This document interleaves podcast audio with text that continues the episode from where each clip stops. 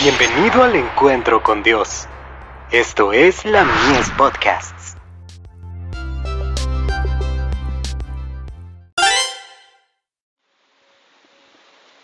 La fe por la cual vivo.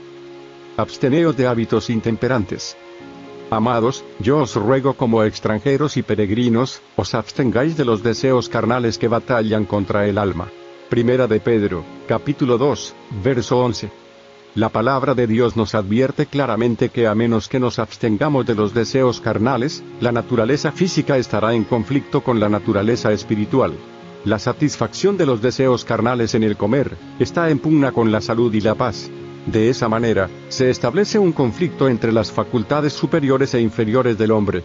Consejos sobre dieta y alimentos. Página 382. La salud, el carácter y aún la vida, corren peligro por el uso de estimulantes que excitan las energías exhaustas para obligarlas a una acción antinatural y espasmódica.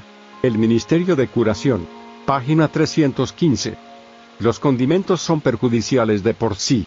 La mostaza, la pimienta, las especias, los encurtidos y otras cosas por el estilo, irritan el estómago y afiebran y ensucian la sangre.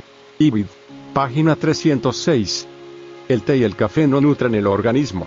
El uso continuo de estos excitantes de los nervios es seguido de dolor de cabeza, insomnio, palpitaciones del corazón, indigestión, temblequeo y otros muchos males, pues estos excitantes consumen las fuerzas vitales. El tabaco es un veneno de efectos lentos, insidiosos, pero de los más nocivos.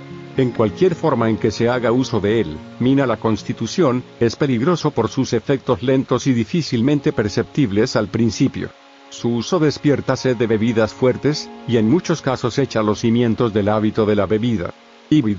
Páginas 307 y 308.